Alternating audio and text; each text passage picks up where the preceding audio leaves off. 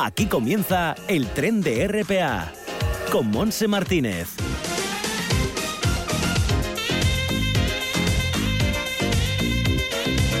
Hola, ¿qué tal? Bienvenidos a este espacio, a este tiempo de tren radiofónico que nos llevará hasta las 2 de la tarde en este lunes día 28 de junio que eh, ha amanecido lloviendo en Asturias con frío. También la temperatura en este momento en Gijón es de 16 grados nada más, con vientos muy fuertes del oeste y subirá un poco más hasta los 18 según el pronóstico. Las cosas no están bien en el resto de Asturias. Algún sitio pues, puedes ver algún claro que otro, pero en definitiva lo que impera es el mal tiempo. La temperatura máxima en la costa está entre 18, 19 grados y 20 en la zona de Llanes. Cuanto más al oriente, pues un poquito más de calor, pero en el resto 18, entrando en el interior por el estilo 19 en Cangas de Onís de máxima, en el Nalón, en Oviedo y en el Caudal 18 grados, en Tineo 14, 13 de máxima en Somiedo y 16 en Cangas de Narcea.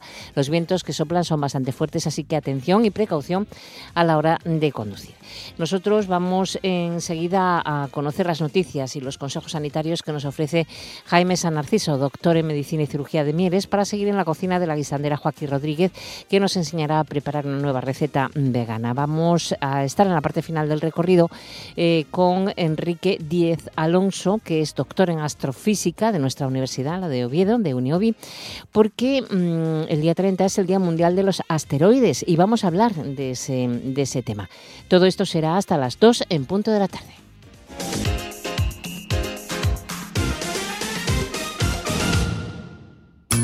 Más vale prevenir que curar.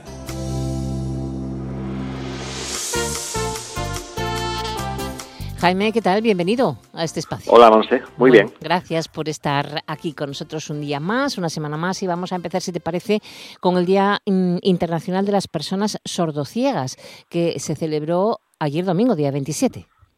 Sí, fue el Día Internacional para sensibilizar a, la población sobre esta discapacidad que consiste en una condición que afecta de forma severa tanto a la visión como a la audición de quienes la padecen y que generalmente limita de forma considerable pues sus vidas. Eh, puede deberse a muchas causas. Una de las principales es el llamado síndrome de Usher, eh, que es una enfermedad hereditaria eh, muy relacionada con la retinitis pigmentaria y que afecta a la vista y al oído. Sus, primeros indicios, sus primeros síntomas normalmente ocurren a partir de los 7 o 8 años de vida. Es el caso de Helen Keller, eh, la más conocida, que con, aunque nació de, de, forma sin limitaciones, pero cuando tenía dos años, eh, contrajo una enfermedad terrible que provocó la pérdida total de la visión y de la audición. Sus padres se empeñaron en, que su hija se formase y con mucho esfuerzo y perseverancia logró culminar una carrera universitaria. Eh. Fue la primera persona ciega y sorda en alcanzar esa proeza. Aún así, aunque es una, una, condición rara, sí que existe en casos y, gente de, después de ella también, pues que sale adelante y, es importante que nos concienciemos sobre este problema que también está ahí. Desde luego que sí. Vamos ahora, si te parece, como, como todos estos meses y año ya, año y pico mm, de la actualidad del COVID, ¿no? estos tiempos pandémicos.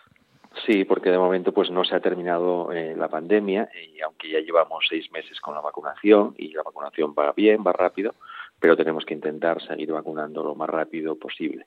Eh, hemos oído hablar estos días, de fin de semana, de un macrobrote entre estudiantes con 600 afectados en nueve comunidades eh, autónomas. Hemos visto también que empeoran las cifras en el País Vasco y en Cataluña. Eh, también pues que la vacunación eh, se está intentando hacer cada vez más rápido, incluso hay comunidades que hablan de vacunar cada, o sea, durante las 24 horas.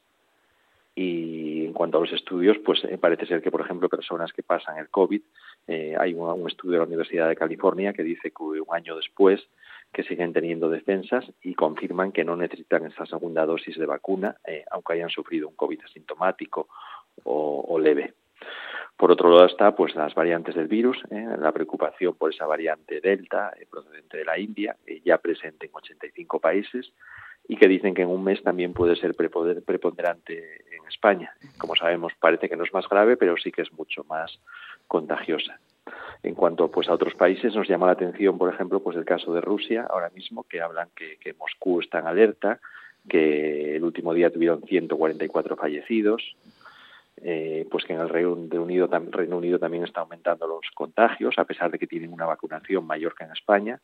Llevan un 84% con la primera dosis y más de un 60% con la vacunación completa y aún así pues la desescalada se está frenando eh, ligeramente porque los contagios van en aumento. Eh, las vacunas, por ejemplo, en Asturias también van bien. Eh, llevamos un 43% de la población vacunada completa y, y hablan ya de un 50% de vacunación completa a, final de mes. Eh, se está poniendo esa importante segunda dosis de AstraZeneca para un grupo vulnerable, ¿no? De 60 a 69 años, ya empiezan ahora. Y bueno, también pues sigue habiendo pues algún pequeño rechazo de vacuna, un 1 o 2% de la población, o también gente que se va de vacaciones y bueno, parece que quiere posponer la vacunación insistir en la importancia que tiene y, que, que, nos va a proteger a todos y, y cuanto antes se vacune, pues mucho mejor. Mm, desde luego que sí. Así acabamos primero con todo este grave problema. Bueno, vamos ahora a otro asunto que también nos preocupa. Hombre, en el, casi en el resto de comunidades españolas eh, hay sol, es verano, aquí de momento está, está como está. Pero bueno, sí tenemos un dato que nos sorprende bastante, un dato que dice que el 97,5% de los españoles, que se acerca al 100% eh, a, a todo el mundo, se aplica mal la crema solar y eso es muy importante. Sí, sí. Aquí de momento, como dices, no tenemos mucho problema, ¿no? Parece que, estamos, vamos. No, lo de las, quemaduras solares, no, no, aquí no mucho. Este de, momento, no. de momento no. Hombre, llegará el buen tiempo, ¿eh? sí, hombre, claro que sí. Sí, que dicen que solamente entre dos y tres personas de cada 100 encuestados siguen las tres medidas que garantizan la eficacia de la crema fotoprotectora, que son aplicarse el producto 30 minutos antes de tomar el sol, eh, renovar la crema cada dos horas y volver a aplicarlo también después de, bañarse, en, vamos, en el mar o en la piscina. En eso. Porque sabemos que la sobreexposición a las radiaciones del sol ponen en riesgo nuestra salud, que nos puede provocar quemaduras, fotoenvejecimiento o a largo plazo también un cáncer de piel. Tenemos que ser conscientes de ello y ser responsables. También nos dicen que los productos solares que tienen que estar avalados científicamente y proteger de los diferentes tipos de radiaciones solares, que según la, piel que tengamos, que hay que ajustar el factor de protección, pero siempre tiene que ser por lo menos igual o superior a 30.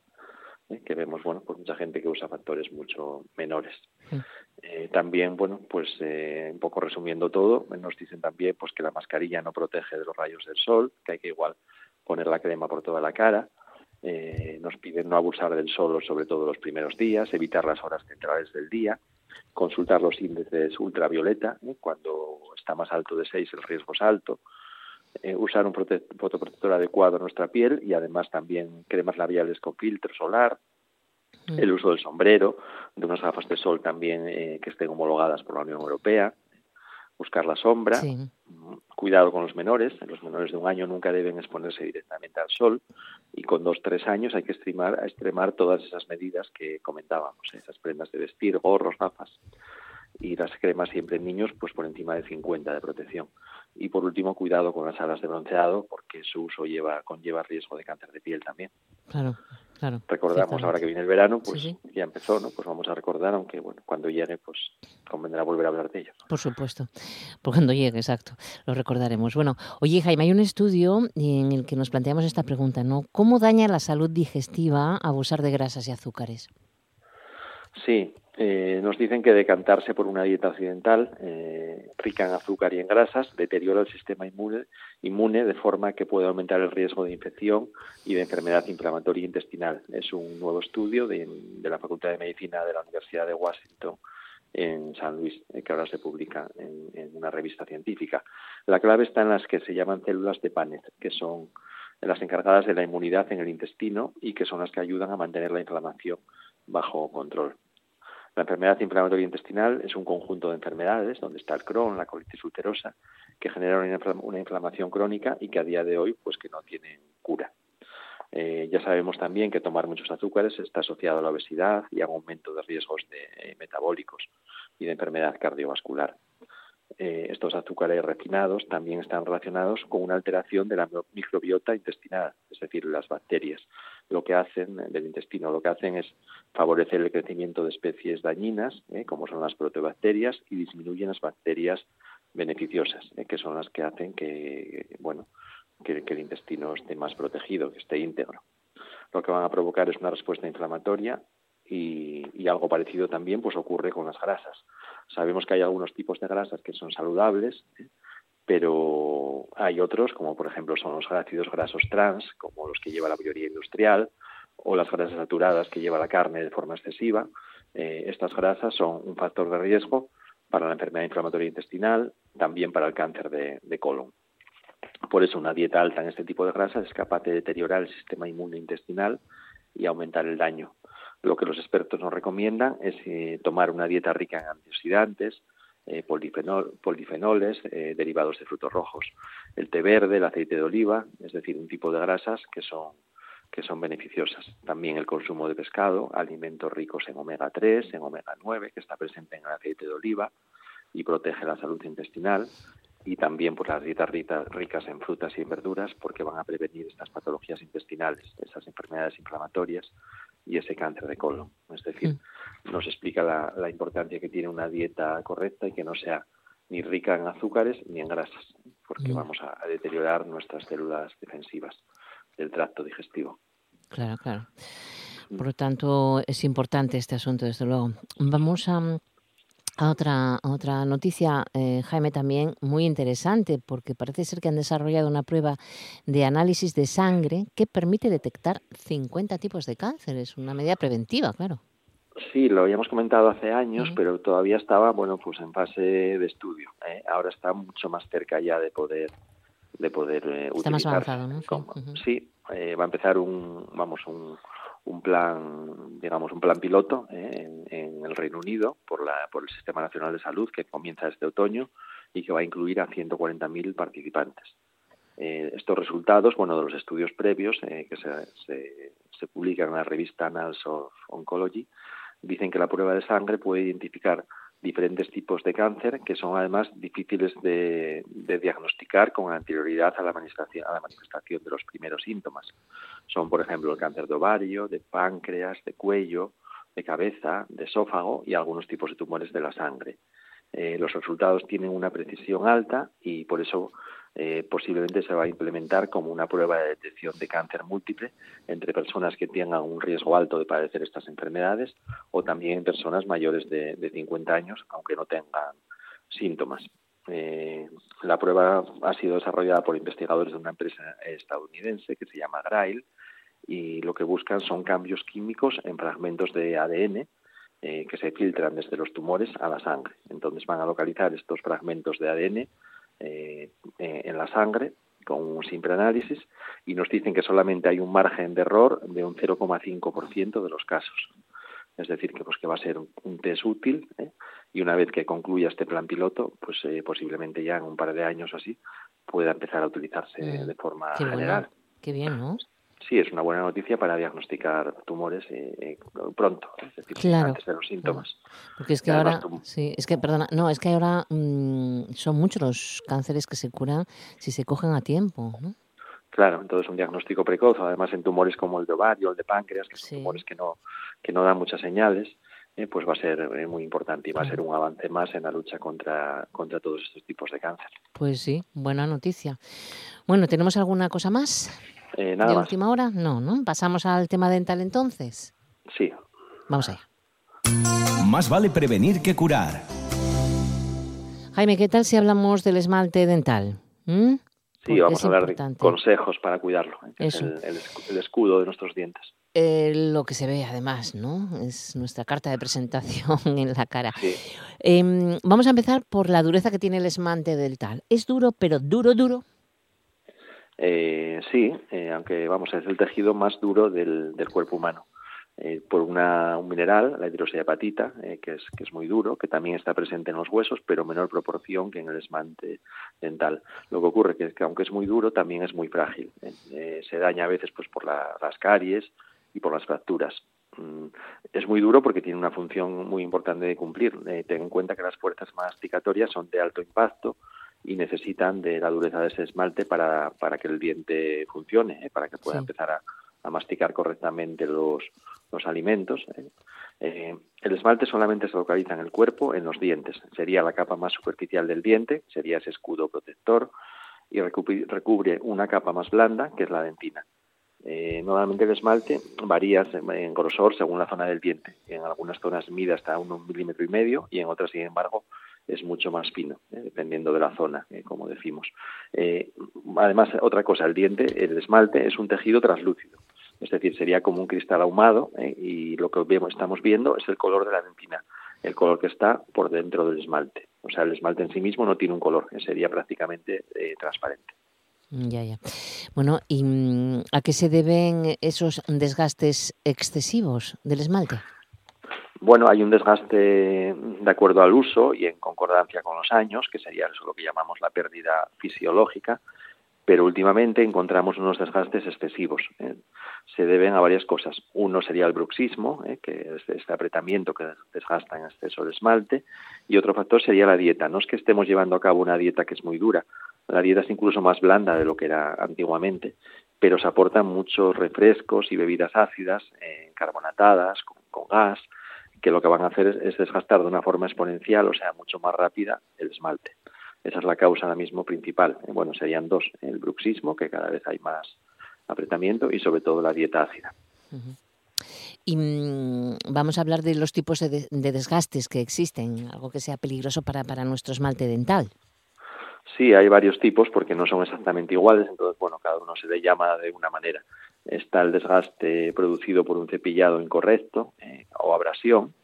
Eh, el cepillado, bueno, tiene que ser correcto, tenemos que usar un cepillo de una dureza media, no podemos hacer una fuerza excesiva, el movimiento no debe ser horizontal, sino circular, eh, suave, y hay gente que se cepilla pues muy fuerte, con demasiada fuerza, y eso tampoco es bueno. Otro tipo de desgaste es lo que llamamos afracción. Está producido por una mala oclusión. Al no encajar correctamente los dientes, se producen tensiones en el esmalte, en su estructura de cristal, y ese esmalte se rompe. Entonces, eh, sería también pues eh, otra, de la, otra de las causas. Otro tipo, la tricción, es el tipo de desgaste que se produce por el rechinamiento propio del diente contra diente. Entonces sería, por ejemplo, el típico del bruxismo, que cuando apretamos rechinamos los dientes, eh, o bien apretamos o rechinamos, flotamos unos contra otros y también hay un desgaste.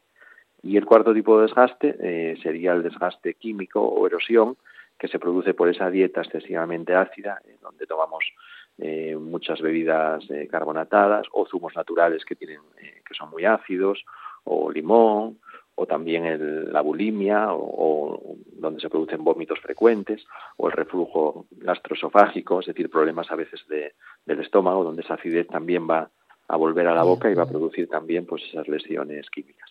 Estos serían los cuatro tipos de desgastes más, más habituales. A tener en cuenta también. Bueno, ¿qué te parece si mm, nos ofreces unos consejos así fáciles de seguir ¿eh? para cuidar el esmalte? Sí, pues bueno, el primero, pues una correcta higiene dental que limpiar los dientes, pero de forma correcta. Técnica de cepillado adecuada y preguntar a, los dentistas ¿no? que, nos informen cómo tenemos que limpiarnos si es que no lo hacemos bien. Eh, hay que recordar también que el cepillo eléctrico también tiene una técnica diferente y, especial donde no hay que desplazarlo, simplemente se trata, vamos, se trata así de cambiarlo de posición, pero que no, no debemos moverlo, no simplemente ir cambiando de, diente en diente. Eh, es utilizar pues la pasta adecuada, rica en flúor, Luego, importante, pues una dieta pobre en hidratos de carbono. ¿eh? Ya decimos, no solamente es por la boca, también es por, ¿eh? por el resto del cuerpo, como hablábamos antes. Evitar los alimentos que sean muy ácidos, ¿eh? esos zumos naturales ácidos, los refrescos. Y si lo tomamos, pues mejor tomarlo a través de una pajita, para que disminuya el contacto de los ácidos con los dientes. Evitar también los alimentos muy duros. No soltar los dientes para partir avellanas ni nueces. Y también otros hábitos nocivos, como son morderse las uñas, que también eh, fracturan o desgastan el esmalte. Y bueno, eh, también hay que buscar eh, en las revisiones en el dentista pues la aparición de problemas como el bruxismo, ¿no? que va a desgastar también. si, si se vemos que esos desgastes aumentan con el paso del, tiempo, pues podemos normalmente tratarlo y generalmente pues una férula, una placa de protección nocturna para los deportistas que utilizan deportes de contacto, donde se producen fracturas frecuentes, pues el uso del protector bucal también que ya, que ya hemos mm, comentado. Como decías, eh, la boca es la tarjeta de presentación. Ahora con la mascarilla se ve menos, pero, eh, se ven más los ojos. ¿eh? Normalmente ahora miramos más a la gente a los ojos, menos a la boca, pero en el momento que retiremos la mascarilla vamos a ver esos dientes y vamos a, ver claro, la importancia que tienen ¿no? en la estética en la cara son, son un porcentaje altísimo de, de nuestra estética. Entonces ya no es solo un problema de salud, sino también de estética. Hay que cuidarlos, eh, hay que tratarlos, hay que reponerlos cuando se pierde, eh, hay, técnicas para mejorar la, la estética, la, los blanqueamientos, bueno, una serie de cosas que la ortodoncia, pues, eh, que, es importante, pues, que nuestra boca esté en, buenas condiciones de salud y de imagen estando en buenas condiciones, pues ya se ve una boca sana, ¿no? Una dentadura sana y, y lo que decimos son dos vertientes, por una parte la estética, pero por otra también la salud, ¿eh? es importante. Sí, es la mejor tarjeta de presentación de cara pues también a todo, ¿no? Al trabajo, al amor, a todo, ¿no? A todo. Una boca sana. Muy o importante. Sea, que cuidarla y, y, mantenerla y revisarla. Dice mucho de una persona, sí señor. Bueno, pues ya sabéis, hay que ir eh, periódicamente al dentista porque es el, profesional quien mejor nos puede decir si todo va bien, los pasos que tenemos que seguir para cuidarnos o lo que tenemos que, mm, que curar y corregir. Así que gracias Jaime, que tengas una buena semana y a ver si el lunes que viene tenemos un poquito de sol. Gracias, Monse. Feliz hasta semana. Luego, adiós. Que mejor este tiempo. Exacto, hasta, hasta luego.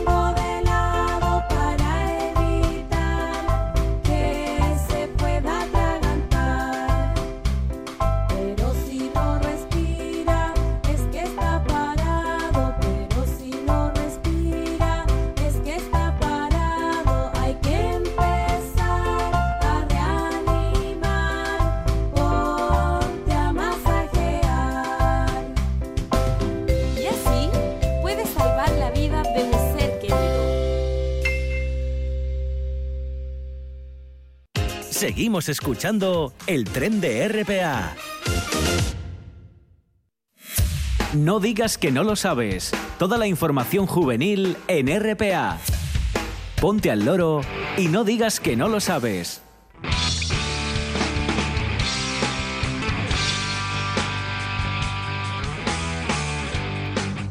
Y seguimos avanzando, una y 31 minutos de la tarde nos vamos a la Universidad de Oviedo porque hoy lunes 28 de junio a las 7 de la tarde tendrá lugar en el aula magna del edificio histórico la presentación del libro homenaje al profesor Antonio Costa en un acto que estará presidido por el rector Ignacio Villaverde. Intervendrán también Arben Mercosi, profesor del ICREA de Barcelona, el doctor Gonzalo Orejas del Grupo Orejas, el profesor Jaime Ferrer, catedrático de Física Teórica de nuestra universidad y el profesor Alberto Escarpa, catedrático de Química Analítica de la Universidad de Alcalá de Henares, que hablarán sobre las distintas facetas de la personalidad de Agustín Costa. Y seguimos ahora con la Asociación Pozu Fortuna. Hoy lunes 28 de junio se abre el plazo para presentar candidaturas eh, para la nueva edición del galardón Pozu Fortuna, que tiene por finalidad homenajear la labor humanitaria y social realizada en el ámbito nacional e internacional por personas, equipos de trabajo o instituciones cuyos logros realcen los valores de humanidad, libertad, solidaridad, paz, y defensa de los derechos humanos. Desde el 28 de junio, que es hoy, hasta el 8 de septiembre, se podrán presentar las candidaturas para optar a este premio anual que convoca la asociación del mismo nombre con el apoyo del Ayuntamiento de Mieres.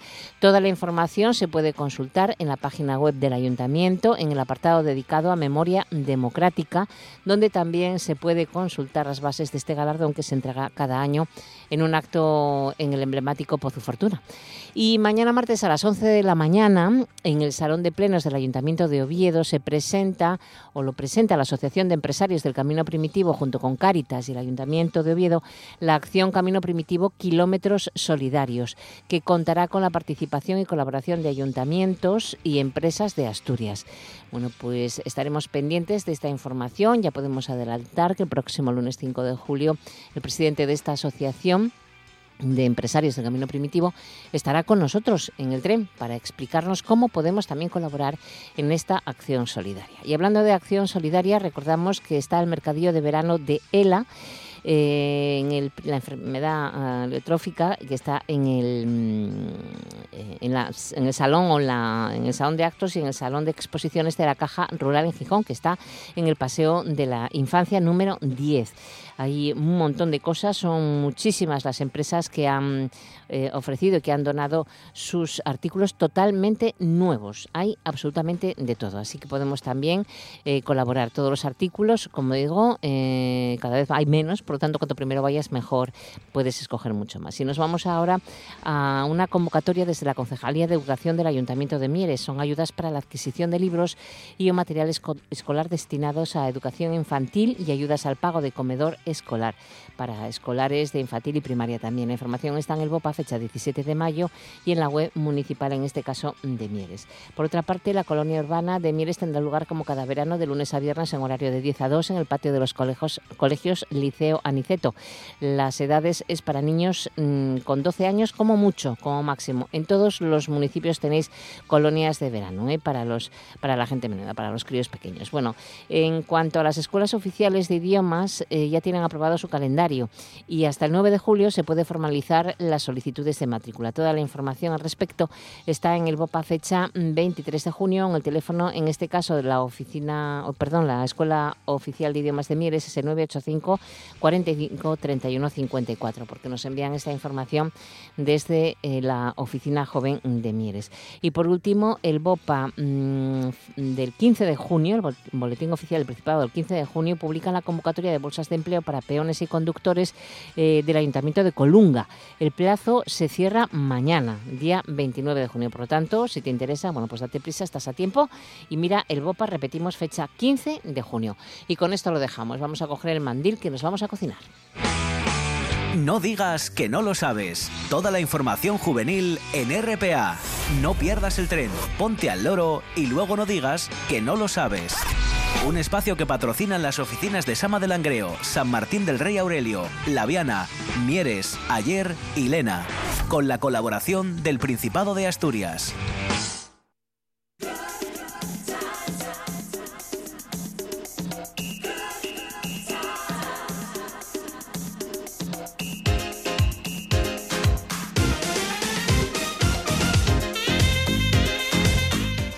Bueno, pues estamos ya en plena faena. Bueno, empezamos a meternos en faena en la cocina de nuestra guisandera Joaquín Rodríguez, en la cocina vegana. Así que ya puesto los delantales y con, tomando nota ya con papel y un boli. Y saludando a Joaquín. ¿Qué tal, Joaquín? Bienvenida. Igualmente. Eh, aquí estamos. Aquí estamos sí. Listos, preparados para cocinar algo rico, rico. Hoy que nos toca dulce o salado. Hoy salada. Vale. Hoy vamos a hacer unos escalopines de berenjena. Ah, qué bien. Maceradas. Es, es, escalopines ¿eh? no es muy complicado. Que va, no, no, no, no, para nada, no, no. Perfecto. Hoy no, hoy no, lo, hoy no lo compliqué. Bueno, pues vamos otro, a... Otro día lo complicamos un poco, bueno, pero hoy mejor bueno. no.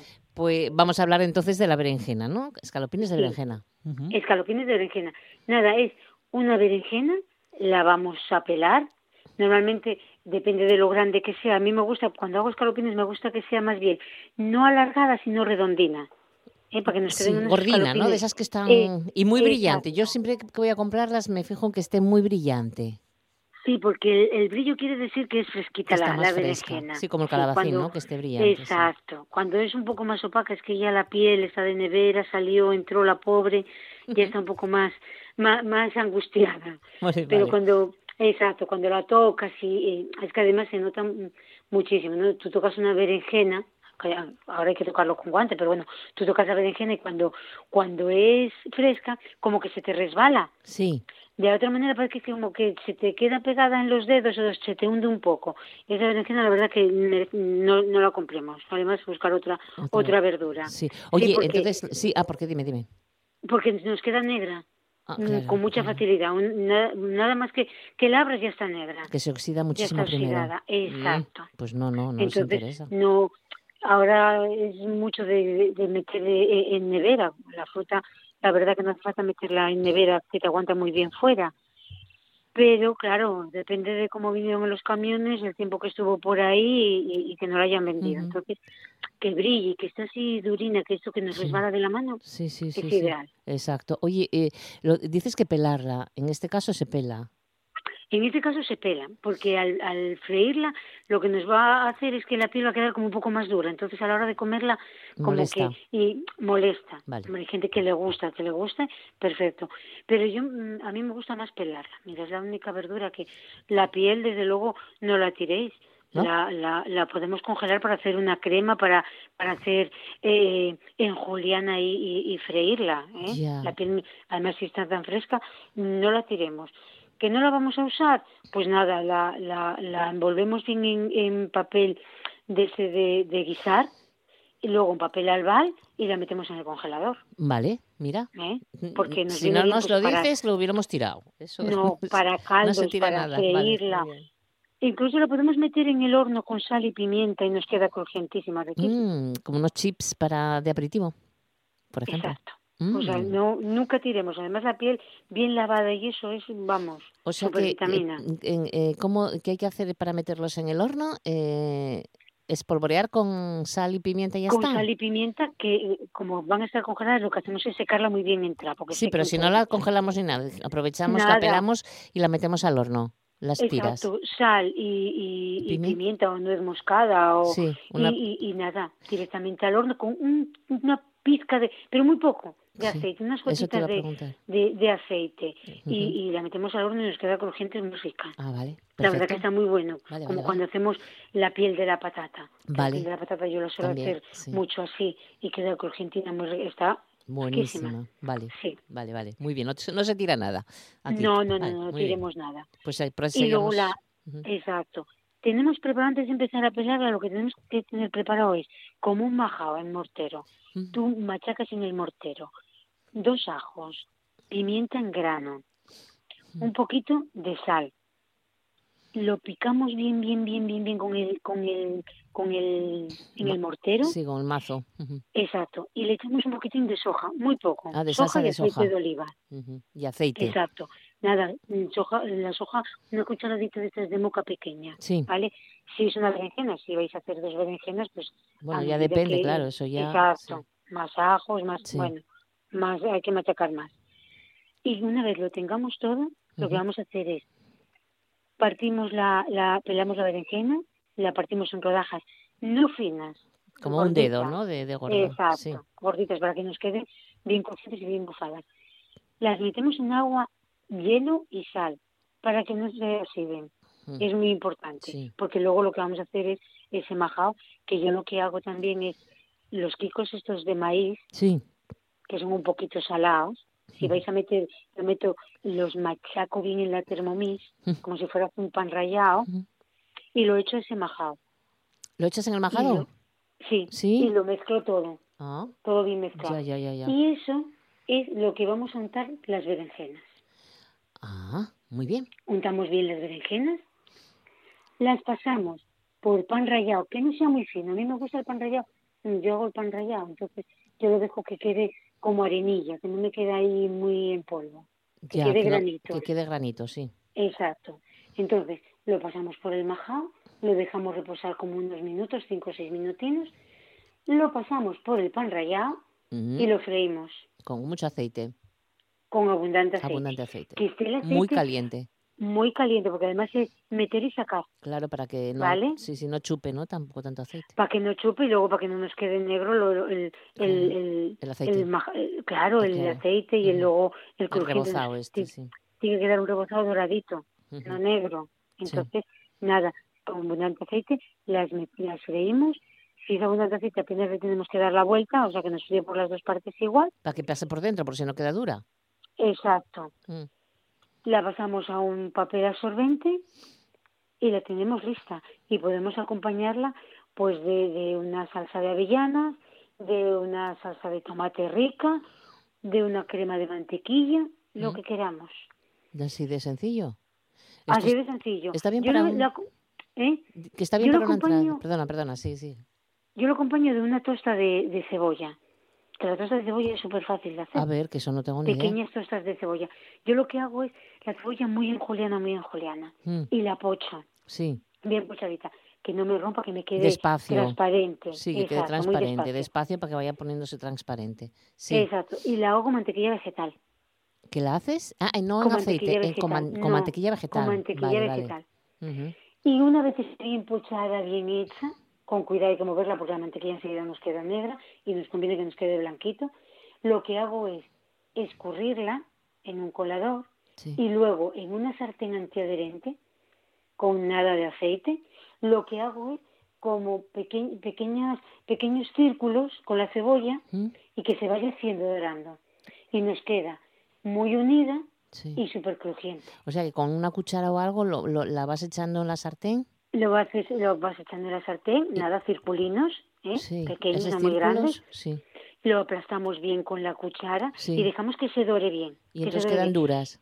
Quedan duras y quedan unidas, como Ya, están con la mantequilla y luego la cebolla tiene bastante... Eh, se junta bien. Entonces lo que hacemos es, cuando le vayáis a dar la vuelta, ya veis vosotros que queda súper dura por ese lado. Le damos la vuelta Onda. y, y ya, ya la tienes súper crujiente, doradina, que no nos quede negra. Yo por eso pongo el aceite muy, la sartén muy caliente y luego la bajo un poco. Sí. Para Porque que se haga muy rápido, pero que no se queme luego. Exacto. Entonces nos queda ese color doradín y cuando la metes en la boca, pues cruje. Oye, ese olor que, el, el olor que suelta al hacerlo, a la cebolla, ¿eh? Qué Sí. rico. A mí, además, voy a decirte, si la haces con cebolla morada, Sí. sí, yo mezclo cebolla morada y cebolla blanca. Mm. y luego lo que le hago es rallarle un poquitín de ajo. ¿Eh? Un poco de ajo, echo un poquito de sal, muy poco, porque me gusta que la cebolla sepa, sepa la cebolla. Sí. Y luego ya hacemos eso, la rehogamos bien en la mantequilla y vamos haciendo como tortos, que nos van a quedar súper crujientes. Y para acompañar la berenjena, Queda muy vamos, bien. está buenísimo. Onda.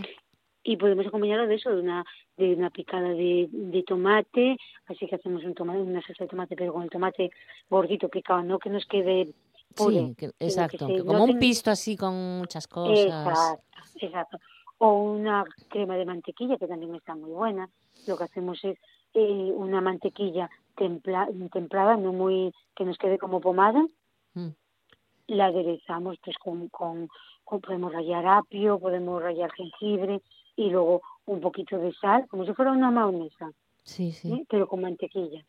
Le damos bastante sabor y ahí vamos untando ahí la, la cebolla y la berenjena y está buenísima. Qué bueno, como una, es para, para una entrada el plato, Joaquín. Es una entrada. Es una entrada. Es una entrada. Puede ser también una cena. Bueno, porque es que claro, en las cenas hay que hacerlas ligeras, entonces con una entrada ya está. Ya no se necesita exacto, más. exacto. Entonces, pues, pues vamos, es- está buenísimo. Bueno, hay gente que dice, bueno, pues yo le pongo un poquito de queso cuando sale de la sartén. Bueno, Perfecto, porque se va a bueno. quedar el queso fundidito. Podemos poner uno encima de otro como si fuera un mil hojas de berenjena y cebolla, que te va a quedar ese- Sí, esos sí, toques sí. así crujientes. También podemos hacerlo, ese mil hoja que pones la berenjena hecha, la cebolla, la berenjena y entre medias la, la, la salsa que queramos ponerle. Pues mira, Pues te sale ahí un, como en vez de escalope lo convertimos en un cachopo. En, en un mil hoja o, un mil hoja. cachopo, Pues mira tú. Pues mira. Y, y está también muy buena, ¿eh? Luego lo cortas y el crujiente de la cebollina y esa, y esa cremosidad que deja la berenjena al comerla, pues. Ese sabor que tiene. A mí me gusta mucho ¿eh? la berenjena. La verdad mí me es que Pero bueno, es que yo soy mucho de verduras. Yo la Ya, verdad que la ya. verdura para mí es, está muy rica. Sí, Está muy buena y tampoco es tan complicado de, no, hacer no esta es receta. De... porque el que queremos hacer una, unos aperitivos, pues la cortamos con un cilindro en redondo y fíjate tú, ponemos la, la, los tortitos de cebolla, Mm, la, sí. la cebolla, la berenjena y luego la salsa encima y ya tenemos un canapé. Pues sí. Tú. La, la verdad es que sí. ¿eh? Y pues Claro. esto lo pasa que hay que hacerlo en el momento, porque no se pueden hacer los escalopines de, de escalopes de- Eso de- sí, sí. de La, berenjena, la porque- porque cebolla, si no queda, de- exacto. eh. El crujiente de cebolla podemos hacerlo que no va a pasar nada, porque luego le das un toque en la plancha y te queda va a quedar recupera otra vez. crujiente. Sí, pero, la, pero la, la berenjena no. No. Hay que hacerlo en No. momento, que tampoco es tan, lleva tanto tiempo, lo tienes todo mm, preparadino y ala. Nada, lo tienes todo preparado y es nada, como pasarlo cuando por vamos la a hacer, sí, nos lleva menos tiempo que un filete a la plancha. Exacto. Fíjate tú. Eso o sea, es que un es una cosa sí. que dices tú, bueno, pues mm, sí, es organizarse. Pues nada. Y es una cosa diferente. Exacto, es diferente, es una receta vegana que vamos a practicar esta semana, estos escalopes de, de berenjena aliñados, podríamos decir, ma- Sí. maridados, no sé. Marinado. Exacto. Exacto. Bueno, pues nada, lo dejamos aquí entonces. Joaquín, muchísimas gracias por ayudarnos a cocinar una nueva receta de, de berenjena en este caso y, y de cebolla, ¿m? que no está nada mal, que puede servir para No, otras no. cosas. Gracias, que, que cuídate muchísimo, que tengas muy buena semana y hasta el lunes. Muy bien, Gracias, igualmente. Un besazo grande. Hasta luego. Seguimos escuchando el tren de RPA. El tren de RPA. Con Monse Martínez.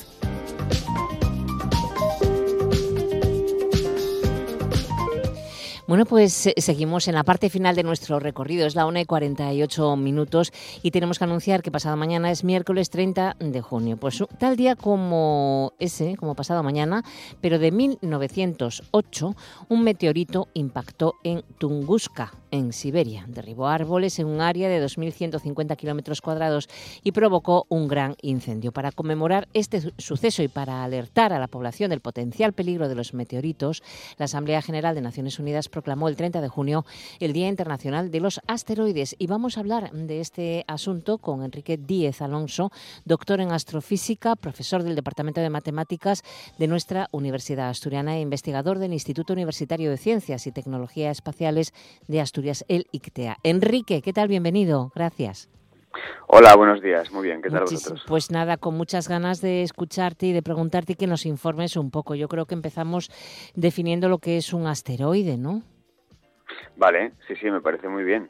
Eh, los asteroides mm, son objetos, algo así como fósiles, de la formación del sistema solar. ¿eh?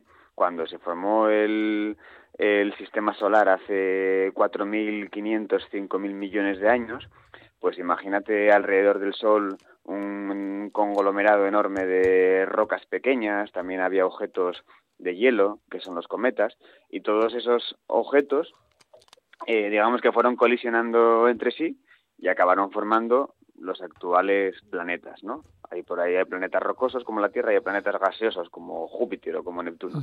Bueno, pues todo, todo ese material que había orbitando en torno al Sol de aquella no acabó formando parte de los planetas. Muchos, muchos de esos restos del sistema solar primitivo eh, quedaron sueltos y a día de hoy siguen por ahí, siguen por ahí orbitando alrededor del Sol, en nuestras inmediaciones. Y esos son precisamente los asteroides. ¿eh? Hay, aquí, cuando ahora va, continuemos un poco sobre la conversación, veremos que hay do- dos tipos de objetos de estos que nos pasan cerca, que Ya, son ya. los asteroides, ¿no? que serían los rocosos, ¿no? y luego por otra parte están los cometas, que son Sí. de, de hielo, no son rocosos, pero bueno, también andan por ahí eh, pasándonos cerca. Sí, son de los, son los que, que tienen que dejan como una cola de fuego. Sí, bueno, mm, no es de fuego, Bueno, la cola bueno, ya, ya, ya, pero que parece un- luminosa, mejor dicho, ¿no? Sí, al final es cuando estos objetos, los cometas son unos de los objetos más Sí. espectaculares que se pueden ver en el cielo, porque cuando pasan cerca del Sol, eh, al ser al ser objetos de hielos, ¿no? Pues esos hielos se empiezan a sublimar y empiezan a despedir, Sí. em- empiezan a quedar como por detrás de lo que sería la trayectoria del cometa, ¿no? Y entonces se desarrollan colas de millones Sí, de kilómetros. Que reflejan la luz del Sol y, claro, son, son objetos espectaculares que se pueden ver. Pues yo vi, yo vi uno hace unos meses viniendo para aquí, para el laboral, que me quedé de madrugada, me quedé, pero pero impresionada, de verdad. Sí, sí, ah, pero eso igual es otra cosa. ¿Sí? Eso igual ¿Ah, sí? sí, porque es lo, es lo que iba a comentar ahora. Ah, vale, vale. Que claro, es que una cosa, una cosa es un cometa y otra cosa es un bólido. Ah que igual lo que tú viste me, está, me sospecho yo que haya sido más bien un bólido. Porque a que fue algo así fugaz que duró solamente un... Sí, sí, claro, es eso? Fast. Claro. Y se cayó por detrás de la Campa Torres. Sí. Eso, es otra cosa. Eso es eh, un objeto hmm. Imagínate algo, eh, un, no sé, algo del tamaño de muchos, eh, algo incluso, incluso del tamaño de un granito de arena, algo así, o de, o si es de. Bueno, era grande, ¿eh? Sí, sí, pero no te creas, ¿eh? Que estos bichos, estos bichos hacen mucho, mucho, son muy escandalosos. Imagínate algo del tamaño, por ejemplo, de un garbanzo, pongamos, metálico, que está orbitando alrededor del Sol y que impacta en las capas altas de la atmósfera, igual entra a 30, 40, 50 kilómetros por segundo. Entonces, eso, en las capas altas de la atmósfera, eh, el, la, claro, se, se volatiliza, ¿no? Y la energía que desprende es tan alta que mm, el destello luminoso que emite es eso precisamente lo que tú dices. Eso, es un, eso, es un, bólido. Era bonito, sí, la verdad. Oye, bueno, mm, como el tiempo aquí se, se, va agotando mucho, vamos a centrarnos en lo... No, no te preocupes, que va, sí, es muy interesante además lo que me estás contando, pero em, es el Día Internacional de los Asteroides. Eh, ¿Tenemos que mm, sentir peligro por, por, por los meteoritos? O, esto que pasó no, hay que, no hay que sentir peligro y no hay que sentir... No lo que no hay que hacer es crear una alarma injustificada. Eso no. Pero lo que sí es que hay que ser consciente, tenemos que ser conscientes como humanidad de que, de que, es, de que es un hecho real que no a corto plazo, pero bueno, a medio o largo plazo la estadística nos dice que cada 10.000 años o 100.000 años eh, por término medio, en nuestro planeta impacta un objeto con las eh, dimensiones de mayores o bastante mayores que la del objeto impactador de Tunguska. ¿Eh? No tenemos muy claro el tamaño que tenía el, objeto de Tunguska, pero era algo pues que pongamos de unos 50 metros, más o menos. bueno, pues está claro que, a escalas de 10.000, 100.000 años impactan objetos bastante más grandes. Eh, claro, en el de Tunguska tuvimos la suerte de que, claro, cae sobre Siberia, en mitad de un sitio muy, muy, muy poco poblado, y bueno, pues sí, arrasó gran parte de la taiga, pero poco más. Si algo de esas dimensiones hubiera caído en una zona poblada, en un núcleo urbano, pues lo podría haber arrasado. Entonces, lo que tenemos que hacer es darnos cuenta de la existencia de ese problema y afrontarlo. ¿Cómo? Pues haciendo programas que, busquen los posibles objetos que tenemos cerca eh, peligrosos, ¿no? Y desarrollando también proyectos para defendernos de alguna manera. Primero, conocerlo de antemano y una vez que tú ya sabes que de aquí a X años cierto objeto tiene una cierta probabilidad de impactar, pues diseñar eh, diseñar eh, maneras de, evitarlo, de desviarlo. Evitar la colisión, claro.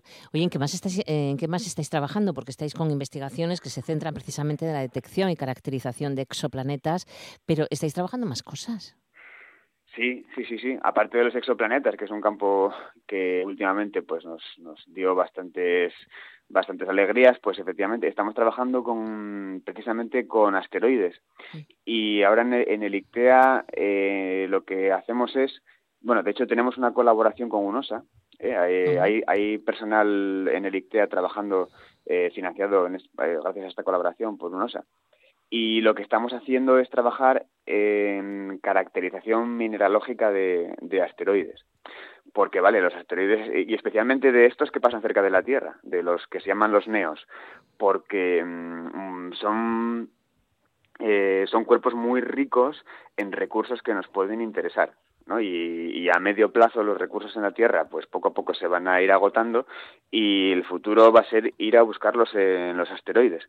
Entonces lo que estamos haciendo es eh, empezar a trabajar en, caracterización de los asteroides, en el sentido de que, qué compuestos minerales están hechos y, cuáles nos pueden interesar más o menos, y cómo sería posible extraerlos, y en qué lugares y de qué asteroides. Entonces estamos trabajando en eso, sí. Emocionante. ¿Cómo vais a celebrar el día 30? ¿Algo especial? ¿Cómo lo vamos a celebrar? Pues realmente eh, lo, estamos haciendo seminarios de divulgación dentro del ICTEA y hay charlas sobre sobre precisamente estos trabajos de caracterización que estamos haciendo y demás, pero más allá que de eso, que dar sesiones de divulgativas y demás, pues poco más, tampoco vamos a salir Ya está bien. El caso es que, conozcamos un poco más eh, bueno, pues lo que es un asteroide y por qué se celebra este Día Mundial pasado mañana día 30, eso sí, eso ya es importante. A mí lo que me gustaría dejar claro es un poco lo que tú decías antes, ¿no? No hay tampoco hay que lanzar un mensaje de alarma, porque realmente no hay de aquí a 100 años, para que nos hagamos una idea, no hay absolutamente ningún asteroide que tenga un riesgo de mínimo casi de impacto. O sea, que nadie se preocupe. ¿eh? Tranquilidad, que no cunda el pánico, que no estamos en una que aquí siempre parece que somos así muy eh, mesiánicos, ¿no? No es eso. Pero sí hay que ser conscientes de que bueno de que tarde o temprano la humanidad se va a enfrentar ante ese reto y mejor estar preparados pero que nadie se preocupe que no va a pasar nada, de aquí a, años. bueno el caso es que estamos en buenas manos hay un equipo fantástico de, investigadores en nuestra universidad que están en ello y eso nos, nos tranquiliza. Así que muchas gracias Enrique Díez Alonso doctor. Gracias. Venga, muchas gracias un abrazo adiós enhorabuena hasta luego las siguientes firmas apoyan a La Roja en los octavos de final de la Eurocopa. Verastur, pinturas y barnices en Asturias. Vertical, restauración de fachadas y tejados en Gijón y Oviedo. Transportes Solís en Carreño. Tapicerías Raúl Sánchez en Lugones. Parrilla El Curro Blimea. Talleres Suárez Renault en Soto del Barco. Restaurante Michen en Villabona. Hielos Frescol, fabricación y venta. Hotel Restaurante La Chopera en Collera, Riva de Sella. Hotel Geriátrico Royal en La Vega, Sariego. Casa Rural La Quintana Sinariega en Parres. Sidrería La Colonial en Salinas. Macelo de Asturias. Parrilla Casa Jano en Vegadeo y Agrojardín Valdesoto, maquinaria de jardinería.